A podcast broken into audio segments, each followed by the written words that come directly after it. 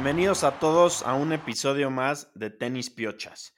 Aquí yo soy Lalo Cristóbal y con Jori Rulo vamos a platicar un poquito de cómo Italia, después de 47 años, levanta la Copa Davis, liderada por un grandísimo Yannick Sinner, que jugó un nivel impresionante. También vamos a dar un poquito un preview del Tennis Fest que se juega aquí mañana miércoles en la Ciudad de México. Vamos a ver a Carlos Alcaraz con Tommy Paul, a Caroline Wozniacki contra María Zakari y un par de eventos más. También viene ya los Next Gen Finals en Jeddah, Arabia Saudita, donde los mejores jugadores de 21 y menores van a buscar levantar este título que se ha vuelto cada vez más importante. Y también vamos a mencionar un poquito de cómo Rodri Pacheco gana el torneo de la Copa Yucatán en casa y va cerrando ya su carrera en el circuito de juniors. ¿Cómo estás, Rulo? ¿Cómo estás, Jor? No sé si pudieron ver un poquito el tenis y la Copa Davis este fin, que se puso buenísima. Italia se consagra campeón. Así es, Lalo, mucho gusto. Por aquí otra estamos. Ahora sí que fue el último torneo oficial del año, ¿no? Ya había acabado el ATP la semana pasada y ahora sí este que es, recordemos a los que nos escuchan, es como el Mundial, ¿no? Que se juega cada año, es entre naciones. Entonces, como dices, Lalo, Italia gana su segunda Copa Davis. No ganaban desde 1976 y muy bien dicho, completamente de la mano de Sinner, ¿no? Le ganan a Australia la final 2-0. Y ahora sí que se va a hablar mucho de Sinner y de cómo cerró el año, pero también hablemos de ese primer partido para irse 1-0 que ganó Mateo Arnarli. Le gana a Poprin en tres sets. Recordamos también a los que nos escuchan que es un país contra el otro y es el primero que gane dos partidos. Se juegan dos singles y si vas 1-1 se desempata con un dobles. En este caso, en la final, no se necesitó porque después de que le ganó a Poprin en tres sets, en un partido bastante cerrado.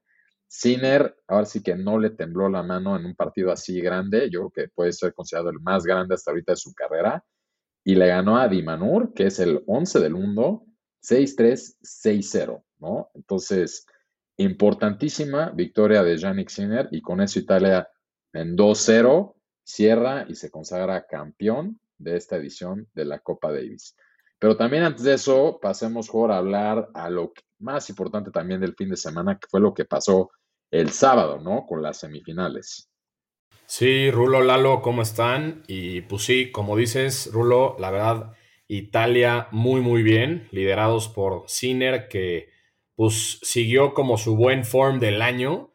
Y, y sí, especialmente ahí lo que decías de las semis, en donde se enfrenta Italia a Serbia y justo el primer partido de la, de la llave la gana Serbia, ¿no? Le gana Kekmanovic y luego es el, enfrentamiento estelar, digamos, de Sinner Djokovic, donde Sinner pues eh, da la, no sé si decir sorpresa o no, yo creo que sí, pero, pero bueno, le gana a Djokovic y algo, un dato ahí interesante es que se convierte en el primer jugador en ganarle a Djokovic en la historia después de ir tres match points abajo. Entonces, muy bien por Sinner que no se rindió y peleó con todo por su país. Y bueno, ya le gana ahí, se, va la llave 1-1 y se define en el dobles, ¿no? Donde Sinner decide jugar el dobles y, y bueno, al final del día acaban ganando. Entonces, muy bien por Italia y muy bien por Yannick Sinner, ¿no? Que sigue demostrando que es, sin lugar a duda, el mejor año de su carrera, ¿no? Sí, en las semifinales prácticamente era la final adelantada. Todos querían el, el Sinner Djokovic. Y pues empieza muy bien. Sinner se siente comodísimo en esa superficie. Ya lo demostró las últimas semanas. Una cancha bastante rápida también. Pura techada. Y pues gana muy, muy cómodamente el primer set. Pero después Djokovic le da la vuelta. Y en el tercer set, pues estuvieron dando unos buenos madrazos. Y cuando parecía que Djokovic ya una vez más había encontrado la manera de ganarle, pues Sinner se levanta y, logra cerrarlo, ¿no? Porque yo creo que eso definió la serie y el torneo. Muy bien por Sinner, muy bien por el equipo italiano. Arnaldi jugó muy bien el primer partido de la final. donde ese güey ya también lo vimos en el US Open, tuvo un buen run. Si no me, si no me recuerdo, llegó a cuarta ronda. Entonces, el equipo italiano interesante, tiene varios jugadores que están creciendo mucho y muy rápido. En el Next Gen también hay dos italianos que, que ahí están jugando a gran nivel. Entonces, muy bien por Italia. Sinner solamente nos deja con deseos de verlo, ojalá en el mismo nivel el siguiente año. Así es, y recordemos también, como dijo Jorge, que en esa semi también no nada más fue Sinner quien jugó el dobles, también Djokovic. Entonces, dos partidos indirectamente le ganó el mismo día. Y pues hace unas semanas hablamos, ¿no? De que todavía otra vez se justificó cómo él también midió muy bien su calendario cuando se bajó, se retiró de París, porque pues bueno, a la, a la, la final de, de los finals y luego ahorita cinco partidos ganados y literal, un poquito pensando en Djokovic en su momento, ganó la Copa Davis a los 23 años y como que de ahí también fue lo que lo impulsó, le dio como la confianza a entender que podía también alcanzar a lo que en ese momento dominaban más Nadal y Federer. Entonces, interesante ver aquí, ¿no? Si hoy a los 22 años Yannick Sinner puede también seguir esos pasos. Y digo, a comentar también un poquito, no sé qué vieron del ambiente, ¿no? Todavía sigue habiendo yo que me eché los partidos el fin de semana, mucho debate de si sí el formato del torneo se debe cambiar o no, pero a mí me gustó mucho el ambiente, el ambiente me gustó muchísimo, ¿no? Literal, porras, ¿no? Tambores, sí se veía como más como un equipo de fútbol, que eso es lo que siempre ha caracterizado a la Copa Davis, entonces sigue siendo un poquito raro para mí que sea en Málaga, como que no una ciudad, digo, muy bonita en España, pero ahí eso es más por temas de piqué. Pero bueno, sí se me hizo que fue un muy buen show el fin de semana. Sí, aquí cambió. A mí me gustó mucho cómo cambió esta parte del formato. Hicieron las finales, o sea, de cuartos de final en adelante, en una semana y en una sede. Creo que esto estuvo padre porque antes, pues ahora sí que tenían que definir dependiendo de cómo iban sembrados, el, hace cuenta, si era la final, un equipo decidía qué superficie se jugaba, las series eran a 3 de 5, hace varios años también prácticamente todos los partidos eran a 3 de 5, entonces esto estuvo padre, se compactó más la, la parte final a 2 de 3 partidos y muy bien, yo me voy con también con buenas sensaciones después de varios años que, que la Copa Davis pues, como que no daba mucho de qué hablar y buen venue en Málaga. Sabemos que el director del torneo es, es Feliciano López. Lástima por, por Hewitt, que estaba de capitán de los australianos y ahí estaba mostrando mucha pasión como siempre, pero, pero buen, buena definición de la Copa Davis y la verdad sí, con ganas de verlo el siguiente año. Sí, ahí decías de Hewitt, justo se quejó él del, del, formato del torneo, pero esas son yo creo que patadas de ahogado ya. Y también de, de Sinner, recordar que es el único tenista que le ganó a, Djokovic dos veces en el año, ¿no? En partidos de singles, le ganó en los ATP Finals y ahorita en Copa Davis, ¿no? Y también mucha gente luego en, Instagram nos decía, ay, pero X, ¿no? Es la Copa Davis. Pues no, porque sí, sí se lo toma en serio pues, jugadores tipo Djokovic, el mismo Sinner, ahí vimos a Dimanur, etcétera. Entonces, yo creo que le quieren empezar a dar más fuerza e importancia a este torneo, ¿no? Pero pero bueno, pues ahora sí que pasemos al, tema siguiente, que sería los, el, el, Tennis Fest, ¿no, Lalo? Que, que es aquí en, la Ciudad de México, en la Plaza de Toros, donde tu gallo Carlitos Alcaraz se enfrentará a Tommy Paul y también el lado de mujeres, María Zakari, que prácticamente ya es mexicana, contra Wozniacki, ¿no? Espera, pero Hablemos primero de la noticia importante, cómo ya nos logramos acreditar para el evento, ¿no? Vamos a estar ahí oficialmente como medios reconocidos oficialmente de la prensa. Así es, no sé cómo lo hicimos, yo creo que por ser un evento relativamente nuevo, no hacen un background check tan, tan a fondo, pero vamos de acreditados y luego luego se siente en la ciudad que ya está aquí Carlos Alcaraz no sé si se fijaron, hoy salió el sol mucho más que los días pasados. Y, pues se siente, se siente el ánimo, se siente la felicidad y Carlitos va a dar una cátedra el miércoles en la gran plaza de toros. Sí, así es, va a ser, va a ser un buen evento. No nos demirites, güey. Somos un gran podcast, un gran medio y ahí estamos acreditados para el evento. Ahí si tienen alguna pregunta que quieran que le hagamos, ya sea a cualquiera de los cuatro mencionados, Alcaraz, Tommy Paul y Wozniacki y Zakari, vamos a estar en la conferencia de prensa, así que si tienen alguna idea de qué preguntar, por favor mándenoslas por Instagram o, por WhatsApp o donde sea porque ahí estaremos, estamos muy emocionados, la verdad, y veremos qué tal el partido como tal, ¿no? Los partidos, Lalo y yo fuimos el año pasado a otro partido de exhibición entre Medvedev y Rublev, y fue un, chiste, ¿no? Ahí ni siquiera se lo tomaron muy en serio. Veamos si, si en este se lo toman un poco más en serio, ¿no? Sí, a ver. O sea, son exhibiciones, cada vez se hacen más, todos los años ya hemos tenido aquí en México, ya hemos visto que vino Federer hace un par de años, vino Nadal, vino Medvedev, Rublev, ahora Alcaraz. Entonces, es divertido, son, digo, a ver, están jugando, hacen muchos tiros como trick shot, se ríen, quieren animar al público, no juegan a su mayor nivel, no les importa ganar o prender, pero a la gente le gusta y, y no sé cómo sale el negocio en estos eventos, pero pues hay que aprovecharlos mientras estén.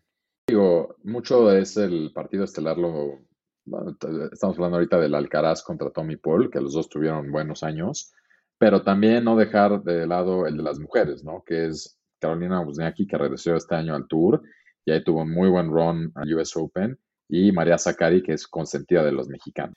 Entonces, interesante ver, a ver qué tal, ¿no? Pues yo creo que ellos también lo utilizan un poquito como para que de aquí irse a algún lugar de vacaciones y pues sí, aquí como bien dice Lalo, ¿no? También el evento lo cierra Sebastián Yatra, mejor. Y yo sé que tú es el que pones en la regadera, en el coche, aquí antes para calentar, antes de grabar. Entonces, no, no tampoco dejemos ir eso, ¿no? Le están echando ganas al evento. Creo que, creo que los organizadores lo hicieron muy bien, porque, digo, aparte de que Yatra jala muy bien, se, sabemos que son amigos, ¿no? Ahí hicieron un, un como campaign para el US Open también entre Alcaraz y, Yatra antes de que empezara el torneo, así que creo que lo hicieron bien y en México es muy querido el buen Sebastián Yatra, así que va a ser un buen evento, ahí sigan eh, todas nuestras stories y demás, nuestro contenido, porque vamos a estar subiendo todo. Pero bueno, si les parece bien, sigamos al próximo tema, ¿no? Que son los Next Gen Finals, ¿no? Que como decía Lalo, es un torneo que juegan claramente jugadores de 21 para abajo y ahorita estoy viendo en internet, en, ediciones pasadas, sí hay buenos jugadores que la ganaron. ¿eh? En 2018, Tsitsipas la ganó. 2019, Sinner. 2021, Alcaraz. Y 2022, Nakashima, ¿no? Entonces, este año, pues creo que va a estar bueno. Les voy, a dar rápido los ocho calificados. Arthur Fields, el francés, Luca Banache, Dominic Stricker, Alex Mikkelsen, Flavio Coboli, el 6 es Medvedovich, 7 Luca Nardi y el 8 Abdullah Shelbay, ¿no? Entonces, si hay, la verdad, de, los 8 yo conozco, yo creo que a 3 o 4, especialmente Arthur Fields, que sabemos que ya está consagrado ahí en el, ¿qué dijiste, Lalo? ¿En el top 30, 40? Top, 40, está de 36 ahorita. Top 40, pues juega muy bien. Lo consideran como la promesa de Francia, ¿no? A Fields ahorita es como supuestamente next big thing y ya lo hemos visto, digo, no se ve 18, se ve ya como de 25 para arriba porque está alto, fuerte, le pega, le pega muy bien. Pero sí, como dices, este sí es el equivalente al ATP, o sea, a los mejores 8, pero en juniors. No sé qué pasó con el calendario. Estoy casi seguro que este torneo siempre era antes del de Turín. Entonces no sé por qué este año, por calendario, están jugándolo después. Sí, puede ser que que, van a estrenar sede, ¿no? En Jeddah, en Arabia Saudita, donde hay muchos rumores de que Arabia Saudita pues está inyectando dinero y quiere lograr tener un Masters por allá. Entonces, puede ser eso, pero, pero es buen evento. Hay el, formato cambia un poquito. Aquí lo usan muchas veces como para probar nuevas reglas. Y también, también está interesante pues hablar de los jugadores. Dominic Stricker también es, ya es está en el top 100. Tuvo un muy buen US Open donde le ganó a, a Tizipas. Entonces, puede haber buen nivel. La verdad, luego también hay como varios wildcards y así. Creo que ese Abdullah Shelba fue invitado. Es promesa de, por allá. Entonces, vamos a ver qué tal está. Seguramente los árabes van a, van a querer dar un muy buen evento y, y va a estar divertido. Hablando un poquito de este tema de como innovación, les voy a leer un poquito y podemos platicar poco a fondo, pero como dices, lo usan para probar ciertas cosas que luego pueden ver si jalan el tour o no. Ahí les va algunas cosas que van a probar en este torneo. Primero, no va a haber calentamiento, o sea, no ver siempre caliente cinco minutos, nada. Ah, van a echar el coin toss y de ahí empieza el partido. De ahí también va a haber reloj. Ahorita ven que hay reloj para empezar el saque, pero nunca hay tiempo entre el primer y segundo saque. Aquí sí va a haber, te van a dar 8 segundos entre primer y segundo saque, que se me hace bastante agresivo. Vas a tener, en vez de normalmente tienes 25 segundos entre cada punto para volver a empezar a sacar, aquí te van a comer 10 segundos y lo van a dejar en 15 segundos. Y normalmente, como saben, después del 1-0 es normal no descansar, pero sí cambiar de lado de cancha. Aquí eso lo van a quitar. Y por último, también están diciendo que a los entrenadores creo que les van a dejar tener como pantallas donde van a poder estar viendo stats. Un poquito como lo que funciona en los sidelines de americano, ¿no? Cuando traen iPads y están como que viendo un poquito qué pasa.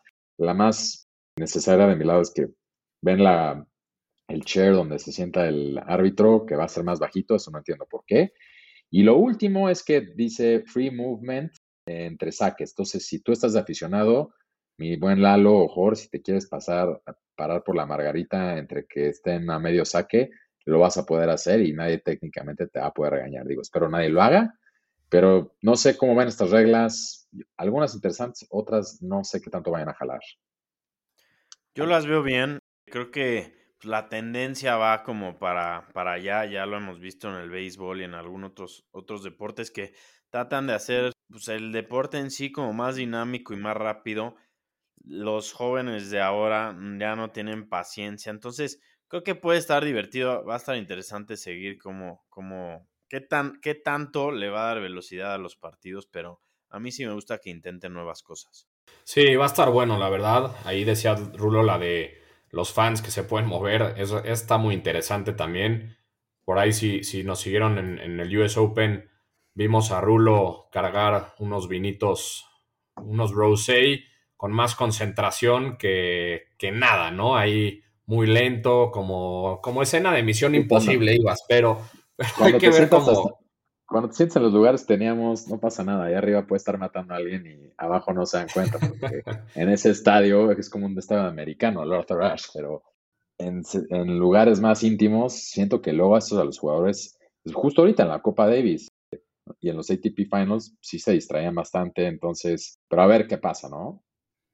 Sí, va a estar bueno, la verdad. Y, como dices, Lalo, también ahí Stricker dio un buen run en el US Open. Entonces, sí hay, hay, buenos jugadores y creo que va a ser buen torneo para ver quién sigue, ¿no? Pero, pero bueno, pasemos a lo siguiente, donde Rodri Pacheco gana la Copa Yucatán, ¿no? Gana su, su segunda edición y defiende el título, básicamente, ahí en home soil para Rodri. Así que muy bien por él. Mucha gente también nos ha preguntado en Instagram que qué opinamos de él, que cómo lo vemos para el futuro y demás. Entonces, digo, eso ya lo podremos comentar en algún otro episodio, pero, pero bien por él, ¿no? Levantando el título ahí en, en su casa. Sí, muy, muy bien. Ya sabemos que está cerrando su carrera de junior. Defendió este torneo que él juega como local. Él entrenó muchos años ahí en Mérida y, y sin perder un set, ¿no? Este es uno de los torneos los más importantes del circuito junior es un J500. Entonces, muy bien por Pacheco. Lleva dos torneos consecutivos ganados. También ganó un ITF hace un par de días. Ahí vimos en las fotos a nuestro buen amigo Sergio que ya está, ya está con él full time en el equipo. Entonces, bien por Rodri cerrando todo el tema junior para concentrarse el siguiente año a full, ahora sí en, en lo profesional. Sí, él junto a los que están jugando ahorita, creo que todo este Next Gen, muy interesante, ya luego haremos predicciones de qué estamos, cómo lo estamos viendo para el 2024, ¿no? Sería buena idea que al número uno junior le dieran un wild card a los Next Gen, ¿no? Como para, para medirse a ver qué, qué tanto, qué tanta diferencia hay. No, sí, es que más bien yo creo que te la dan ahí, más bien te están también, o sea, como que quieren que estés ya jugando el, tour profesional a full, que es, entonces técnicamente Pacheco sería elegible ya también el siguiente año. Pero no sé si quieren hablar de algo más o también, yo ya estoy un poco nervioso que tenemos que preparar esa conferencia de prensa, porque pues mañana no vamos ahí a, a llegar a preguntar cualquier cosa. Yo sé que Lalo nada más quiere llegar a dar flores, pero sí llegamos, sí queremos llegar con preguntas como dicen, hard hitting questions. Vamos a, vamos a averiguar si Carlitos trae alguna novia por ahí. Pero no, yo nervioso estoy de si se va a hacer o no el abierto Acapulco, ¿no? Mexteni no ha salido a dar ninguna noticia. A mediados de, noviembre dijeron que estaban analizando el tema y, no han dicho nada. Y ando nervioso porque pues había comprado varios boletitos ahí para invitar a nuestros amigos y pues, no se me vayan a quedar, cabrón sí, no, no ha salido nada. A ver, a ver qué pasa. Yo creo que va a estar difícil que se haga este año, bueno, el 2024. A ver si igual y lo juntan con los cabos o, qué vayan a hacer, porque sabemos que en el 2024 ya lo iban a hacer back to back. Así que veamos qué deciden hacer. Yo creo que se esperan noticias pronto, ¿no? Pero creo que sí la podemos dejar aquí. Fue un episodio bastante pues cortito, digamos, no, hay mucho tenis ahorita aparte de lo que ya platicamos, ¿no? Los veo mañana, cinco y media en punto, para la conferencia de prensa en el Hotel Hyatt, donde vamos a estar preguntándole a Alcaraz, Tommy Paul, María Zakari y Carolina Wozniacki. Ahí nos vemos. Un abrazo. Un abrazo.